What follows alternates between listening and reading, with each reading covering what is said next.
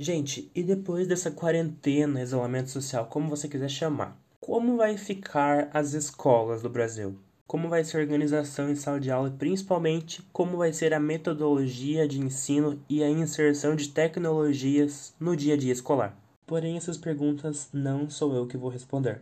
Meu nome é Augusto, bem-vindo a mais um podcast.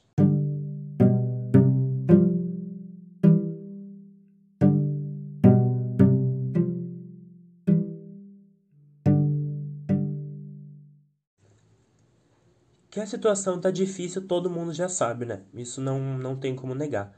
Mas eu acho que se a gente puder tentar imaginar. Valeu, cara. Que a situação tá difícil, todo mundo já sabe. Mas eu acho que a gente podia tentar imaginar como vai ser depois. Porque eu acho que essa é uma pergunta que tem muita pouca gente se fazendo, sabe? Tipo, como vai ser depois de tudo isso, porque a gente sabe como está sendo agora, né? Uma coisa que a gente gosta de fazer é a comparação de como, for, como estava sendo antes, mas e como vai ser? Vocês já pararam para se perguntar como vai ser depois desse isolamento social, quarentena, como você quiser chamar? Pensando nisso, esses dias eu estava, eu estava refletindo sobre isso, e depois como é que vai ser e tal, e eu cheguei a um ponto muito legal, que é a inserção das tecnologias dentro de sala de aula, né?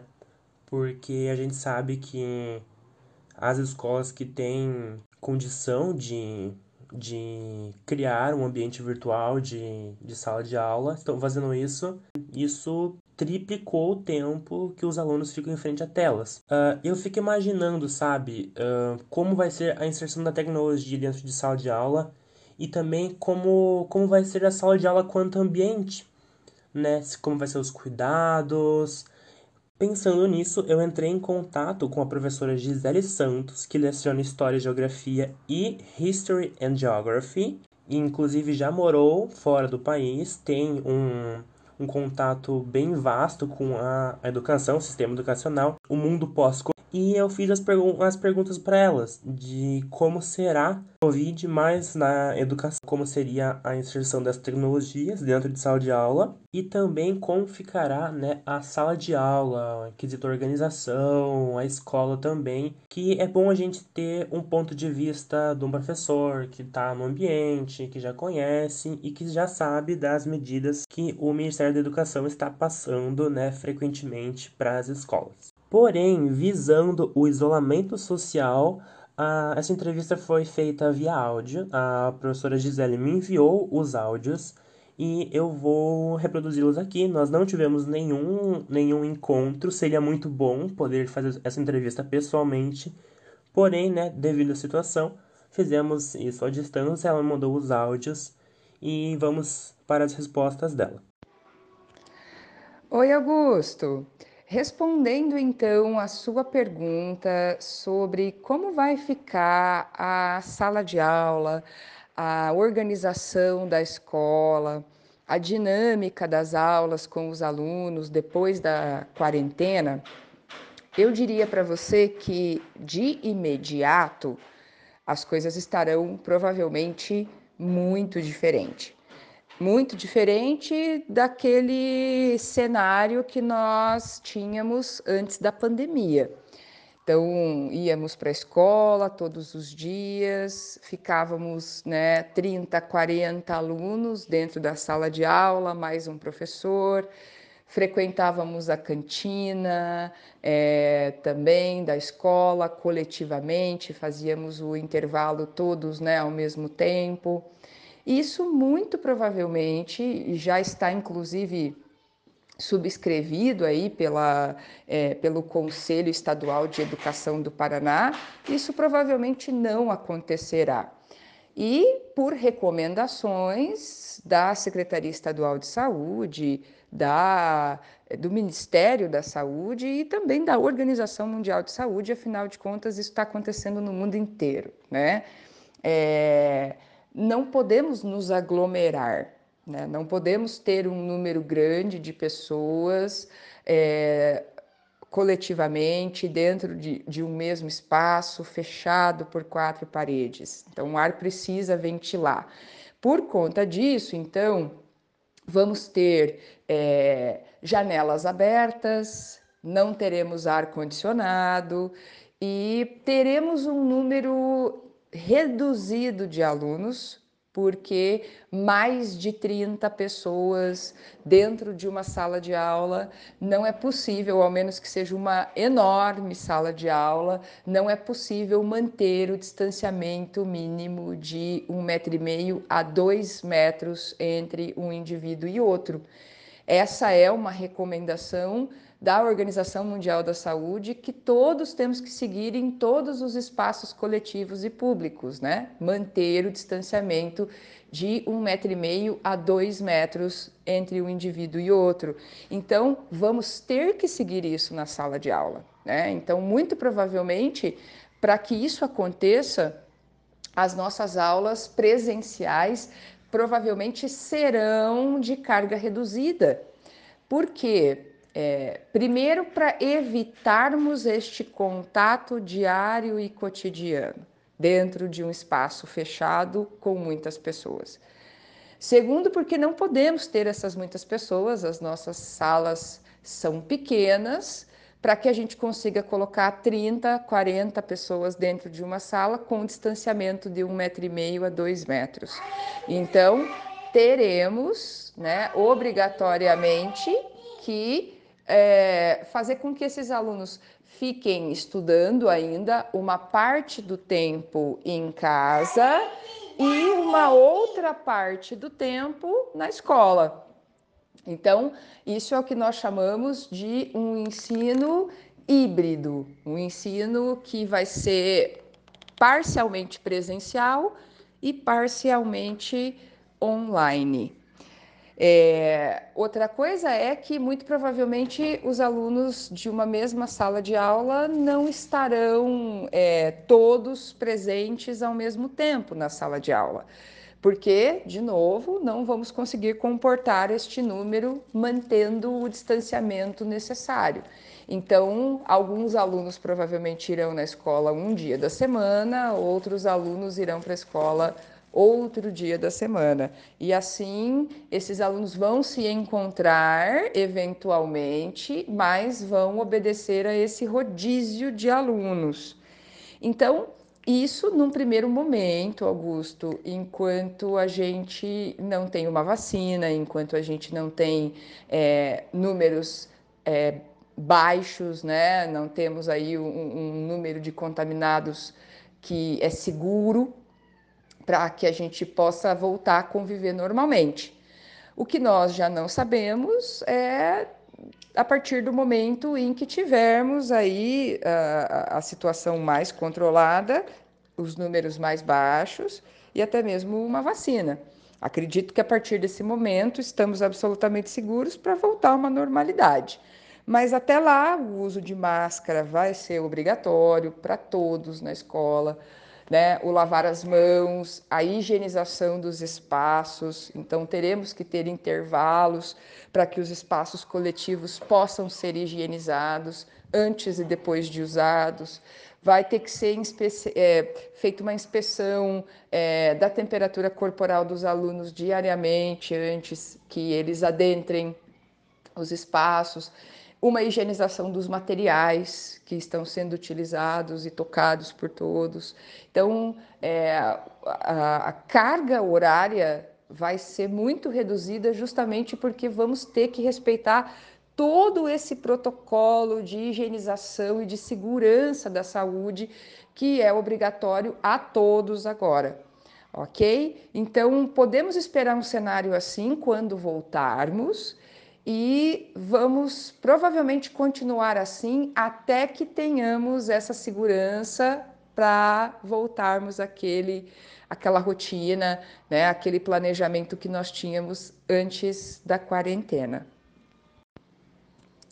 A sua segunda pergunta sobre a inserção da tecnologia no ensino é muito interessante e muito importante.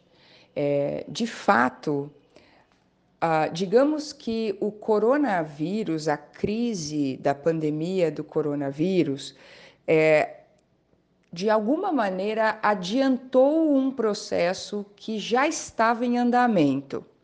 Então, como a gente já sabe, o ensino superior, por exemplo, já tem uma autorização do Ministério da Educação para atuar de maneira virtual, ou seja, o que nós conhecemos como o ensino à distância.